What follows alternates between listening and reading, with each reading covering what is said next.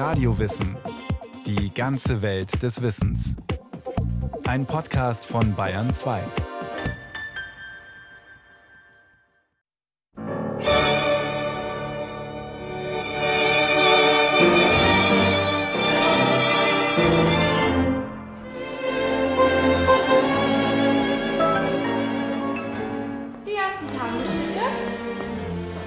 wieder am Platz das Gewicht verlagern. Dasselbe lassen wir die Frau auf einem Fuß. Müssen wir schauen, dass der Mann immer führt. Nicht warten. Dies ist die Geschichte eines Tanzes, der von den einen als sündig verunglimpft, als Sex in der Vertikalen angeprangert wird, von anderen dagegen wird er gepriesen als trauriger Gedanke, den man tanzen kann. Die Frau steht in ihrer Tangoachse. Dann kommt der Impuls des Mannes aus dem Brustkorb auf mich zu. Christina und Fabian unterrichten argentinischen Tango in München. Der Tango, und das sagen nicht nur seine Verehrer, ist mal sinnlich, mal elegant, manchmal rau und verrucht, aber immer leidenschaftlich. Hier ist die Geschichte dieses Tanzes, der einen Siegeszug um den Globus angetreten hat und zur Kunstform des 20. Jahrhunderts gereift ist. Das erfordert jetzt von euch Frauen sehr viel Sensibilität, was ihr natürlich alle habt. In den Barrios der Vorstadt. Die Entstehung des Tango. In Buenos Aires, der Hauptstadt von Argentinien, herrscht bis in die 20er Jahre des vergangenen Jahrhunderts akuter Frauenmangel. Auf 100 Männer, so historische Statistiken, kommen etwa 33 Frauen. Das Gros der damaligen Bevölkerung besteht aus europäischen Einwanderern, und die sind größtenteils männlich. Die Prostitution ist deshalb weit verbreitet, ja alltäglich. Der Paartanz bietet in dieser Situation eine der seltenen Möglichkeiten, Frauen nahe zu kommen, sie für ein paar Minuten in den Armen zu halten. In schummrigen Cafés und in den Bordellen der Barrios, in den berüchtigten Stadtvierteln am Hafen von Buenos Aires und an der Mündung des Rio de la Plata gelegen, wird deshalb gerne Tango getanzt. Unsere Bande traf recht früh bei Julia ein. Ihr Tanzsaal, zwischen der Gaona-Straße und dem Fluss gelegen, war eigentlich eine große Wellblechhütte. Julia war eine Schwarze. Doch sie trug Sorge dafür, dass die Dinge gut liefen. Es waren stets eine Menge Musiker da immer viel zu trinken vorhanden, einmal abgesehen von den Tanzpartnern, die die ganze Nacht durchtanzten. Aber La Lujanera, sie war Rosendos Frau, schlug die anderen um Längen. Was für Augen! Ein Blick und sie konnte einem Mann den Schlaf rauben. Der Ruhm, die Musik, die Frauen, Rosendo, der Sprüche klopfte und jedem von uns auf die Schulter schlug, was meiner Meinung ein Zeichen echter Freundschaft war. Nun ja, ich war so glücklich, wie man sich nur vorstellen kann. Ich besaß auch eine gute Partnerin, die es leicht hatte, wenn sie nur meinen Schritten folgte. Der Tango nahm uns alle in Besitz, begleitete uns, trennte uns, führte uns wieder zusammen. Berichtet der argentinische Dichter Jorge Luis Borges.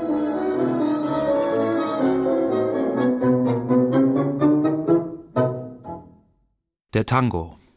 Ein Tanz der neuen Welt, bei dem die Frau gewissermaßen das Land symbolisiert, das der Mann erobern will. Die frühen Tango-Tänze vor der Jahrhundertwende dürften aller Wahrscheinlichkeit nach bedrohlich und wild gewirkt haben. Die jungen Männer, so wird erzählt, üben komplizierte Schrittfolgen erst einmal zu zweit, bevor sie sie mit Frauen ausprobieren. Die Compadritos. Besonders draufgängerische Typen machen sich einen Spaß daraus, beim Tanzen ihr Monogramm mit dem Stiefelabsatz in den Boden zu ritzen. Die Bestandteile des Tango stammen aus den Kulturen der Einwanderer. Die Melodienverliebtheit Süditaliens, ein Großteil der Einwanderer kommt aus Italien, die synkopierte Rhythmik der afrokubanischen Musik, die Vitalität der Trommel- und Tanzfeste afrikanischer Sklaven, die bis zur Jahrhundertwende Buenos Aires bevölkern, sowie der Gesang der Gauchos, der argentinischen Cowboys. All diese Elemente werden im Tango verknüpft. Doch woher kommt die Traurigkeit dieser Musik? Es könnte damit zu tun haben, dass im Argentinien der damaligen Zeit der gesellschaftliche Aufstieg kaum möglich ist. Vom 19. bis ins 20. Jahrhundert hinein herrscht eine Scheindemokratie. Die politische Klasse stützt die Macht der Oligarchen, der wenigen Großgrundbesitzer. Die Folge? Wer arm ist, bleibt es. Wohlstand und eine gesicherte Existenz gelingt trotz harter Arbeit nur wenigen. Porteños. Wie die Bewohner von Buenos Aires heißen. Was bleibt, ist der Tanz, der so viel mehr verspricht. Aber die ersten Schritte sind nicht so leicht zu lernen, wie man bei dem Tanzkurs in München bei Christina und Fabian feststellen kann. Und für die Frauen wichtig, dass ihr den Impuls des Mannes spürt, ihn nicht oben im Oberkörper umsetzt und hampelt oder unruhig wird, sondern in den Beinen das umsetzen. Rückwärtsschritt, Zeitschritt, je nachdem, wie der Impuls aus dem Brustkorb kommt. Vom Führen und sich verführen lassen. Die Psychologie des Tango. So, wir zeigen noch einmal den Schritt, den ihr heute gelernt habt, mit Tango-Umarmung zum Ersten. Mann und Frau tanzen Oh. den Tango eng umschlungen. Dabei berühren sie sich mit der Brust. Der Herr übernimmt den aktiven Part. Er darf führen. Die Frau soll den Vorgaben ihres Partners folgen, Como dormida. wie im Schlaf. Bei einer Milonga. einem Tango-Tanzfest ist die Erotik, die im Alltag häufig außen vor bleibt, deutlich spürbar. Die Damen haben nicht selten die Augen geschlossen, um sich auf die schlurfenden Schritte ihrer Partner konzentrieren zu können. Ein Tanz, der jedes Mal, wenn er getanzt wird, neu erfunden wird. Der Tango beinhaltet einen äußerst umfangreichen Figurenkanon. Er umfasst Elemente der Habanera aus Kuba und der polnischen Mazurka sowie stilisierte Imitationen afrikanischer Candombe-Tänze. All diese Gestaltungsmöglichkeiten können frei kombiniert werden.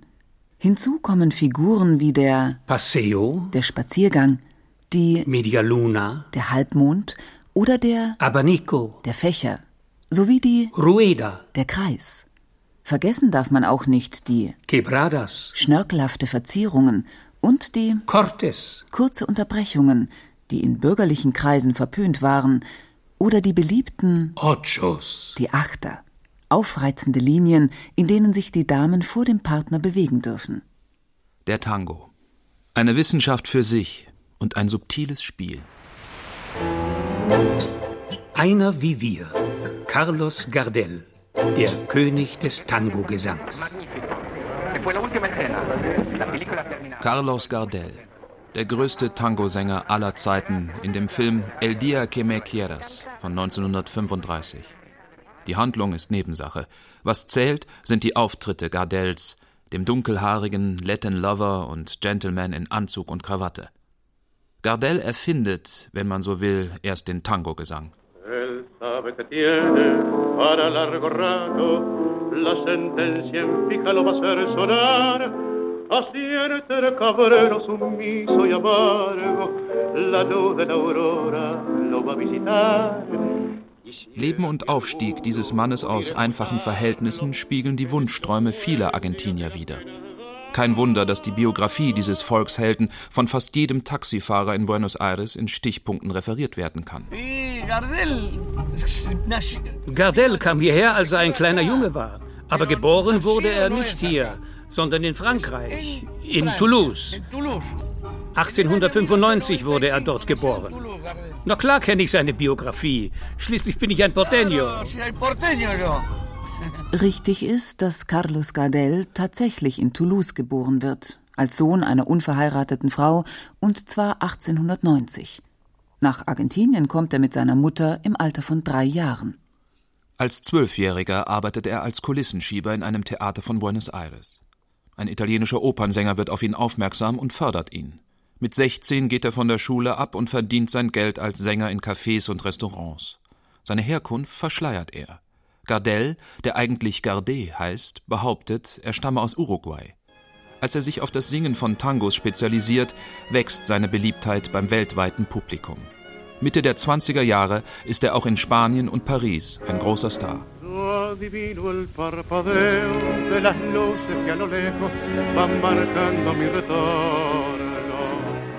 Gardel schreibt selbst einige Tangos. Veinte años no es nada. 20 Jahre sind ein Nichts, lautet ein Vers aus einem seiner großen Lieder. Er wird in Lateinamerika zum geflügelten Wort.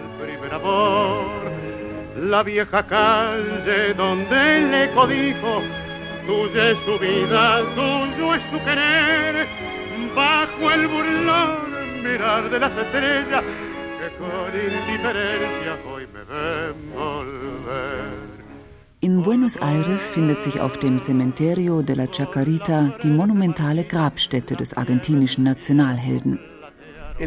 Am 24. Juni kommen viele Leute. Sie zünden ihm eine Zigarette seiner Lieblingsmarke an und stecken sie ihm in den Mund. Und wenn sie aus ist, dann kriegt er eben eine neue. Der Arme raucht ständig. Er wird sich noch seine Lungen ruinieren. Man nennt ihn das lächelnde Standbild, weil er immer lächelt.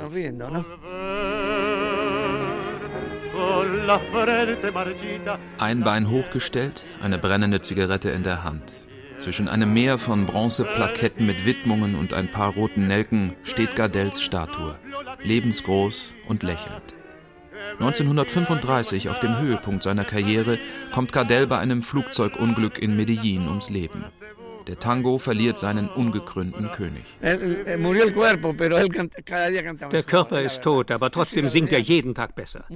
Uns Porteños, und zwar alle, bezaubert er noch immer. Man sagt, es mag viele Sänger geben, aber auch in tausend Jahren keinen, der an ihn herankommt.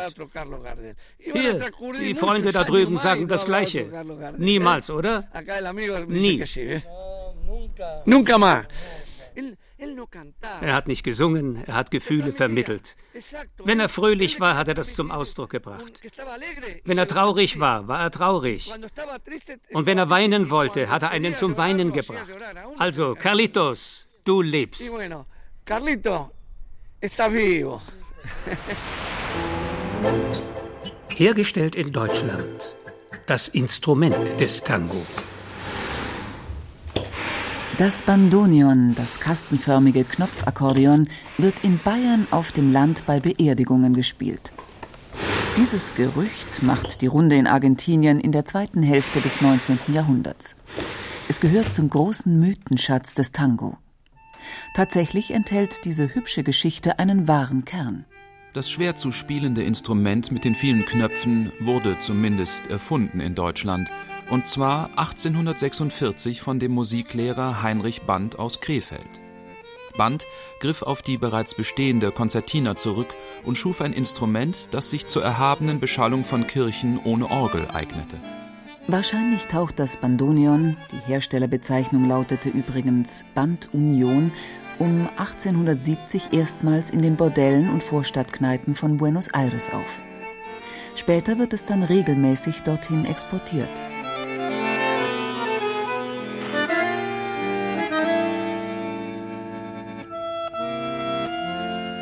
Der asthmatische Wurm oder auch die Quetschkommode, wie die Musiker dieses Instrument nennen, ist wie das Akkordeon leicht zu transportieren.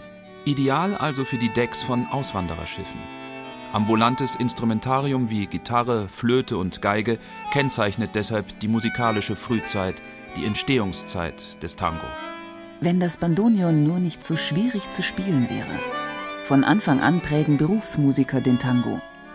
Insofern handelt es sich nicht um Volksmusik, die auch von Laien und Amateuren gespielt wird, sondern um eine Musikkultur, die eng mit der Spezialisierung, mit der Arbeitsteilung der städtischen Welt verknüpft ist. Das Bandoneon aus Deutschland wird ähnlich wie das Saxophon im amerikanischen Jazz zum prägenden Instrument des Tango. Von Klangzauberern und Grenzgängern die großen Tango-Musiker des 20. Jahrhunderts. Juan D'Arienzo. Nicht unbedingt schön, dafür aber gestochen scharf sind D'Arienzos Staccato-Rhythmen.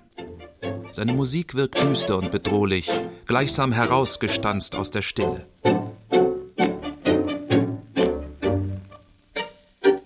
Klangkörper, den er in den frühen 30er Jahren einsetzt, besteht aus nur wenigen Instrumenten. Zwei Bandonions, zwei Geigen, Kontrabass und Klavier.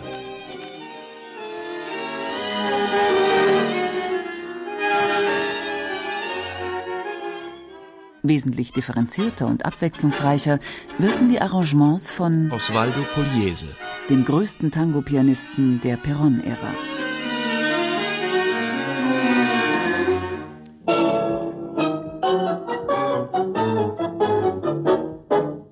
Als populärster Stilist der 40er und 50er Jahre gilt der großartige Annibal Troilo, ein Meister auf dem Bandonion und ein erfindungsreicher Orchesterleiter.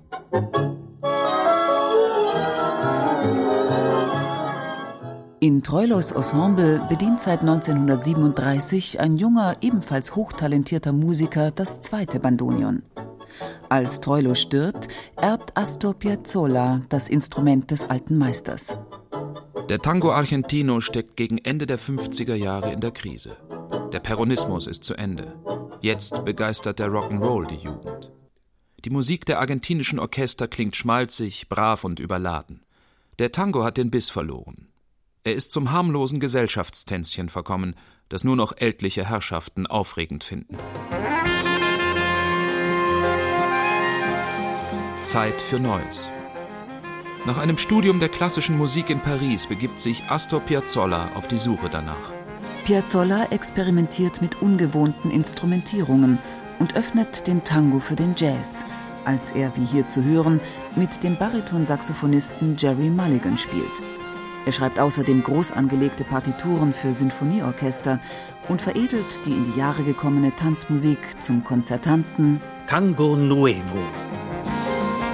Die Tanzmusik der Bordelle wird seriös. Eine Kunstform, für die sich nun Feuilletonisten und Akademiker interessieren. Ein Prozess, der, wie Piazzolla berichtet, nicht ohne Reibungen abgeht. Die Musiker hassten mich. Ich nahm ihnen den alten Tango weg, der vom Aussterben bedroht war. Sie hassten mich so, dass sie mein Leben x-mal bedrohten. Sie warteten auf mich vor meinem Haus, zwei oder drei von ihnen, und verprügelten mich ordentlich. Einmal setzten sie mir sogar die Pistole an den Kopf. Ich war dabei, in einem Rundfunksender ein Interview zu geben, und plötzlich ging die Tür auf und dieser Tango-Sänger trat ein mit einer Waffe. So war das.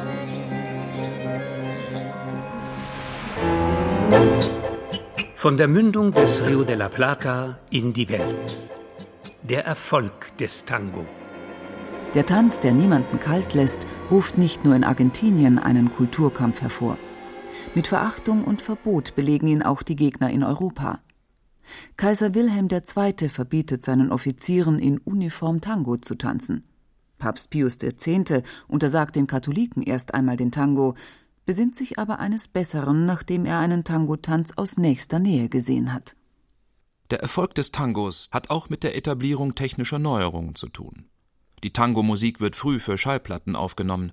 Der Tanz sorgt weltweit für Gesprächsstoff, als Stummfilmstar Rudolfo Valentino in Gaucho-Kleidung einen spektakulären Tango hinlegt, und zwar in dem Film Die vier apokalyptischen Reiter von 1921. Einen enormen Popularitätsschub erfährt der Tango zudem durch die Einführung des Radios, das die Musik in viele Haushalte Argentiniens überträgt.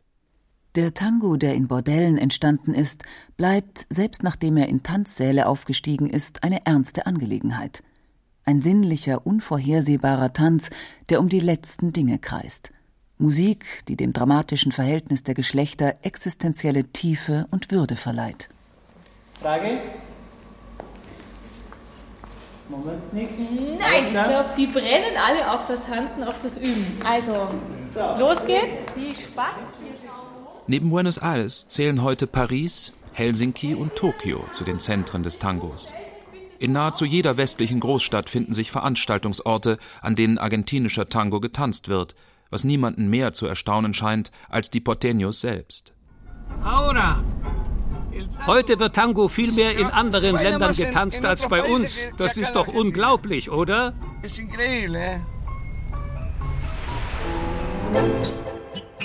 Von der Rückkehr alter Gespenster.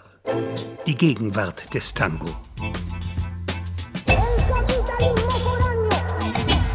El Capitalismo Foraño, der fremde Kapitalismus, heißt dieses Stück von der CD La Revancha del Tango, dem Debütalbum des Gotan Projects aus Paris. Der Name Gotan ist ein Spiel mit den Silben des Begriffes Tango, ein Wortspiel aus dem Lunfardo, dem Dialekt von Buenos Aires. Im weiteren Sinn steht Gotan für eine Neukombination der musikalischen Bestandteile des Tango. Die CD erscheint 2001 und entpuppt sich als Überraschungserfolg. Die Fans elektronischer Popmusik greifen gierig die schwelgerischen Klänge der Tango Fusion auf, die mit alten Sehnsüchten und urbanen Bildern aufgeladen ist. 2001 ist aber auch das Jahr, in dem die argentinische Gesellschaft von einer furchtbaren Wirtschaftskrise erschüttert wird.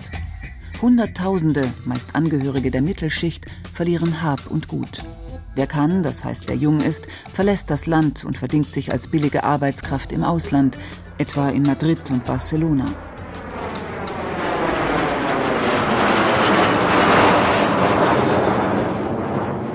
Der Fremde, der ungezähmte Kapitalismus eben. Vielleicht ist die Musik ja auch ein Organismus mit Gedächtnis.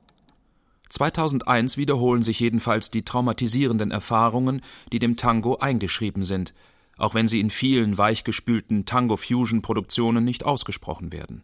Viele Argentinier erleben in der Fremde erneut Entwurzelung und Ausgrenzung, Erfahrungen, die auch in alten Tango-Liedern artikuliert werden.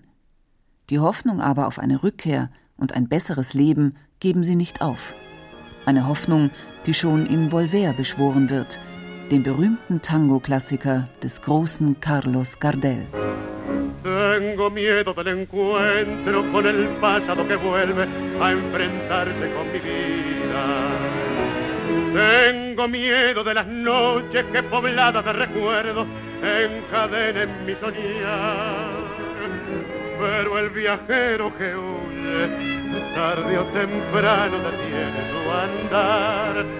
Y aunque el olvido que todo destruye haya matado mi vieja ilusión, guardo escondida una esperanza humilde que es toda la fortuna de mi corazón. Volver con la frente marchita, las nieves del tiempo platearon mi piel. Sentir que es un soplo la vida que veinte años no es nada, que febril la mirada, errante en la sombra, te busca y te nombra. Vivir con el alma aferrada a un dulce recuerdo que lloro otra vez.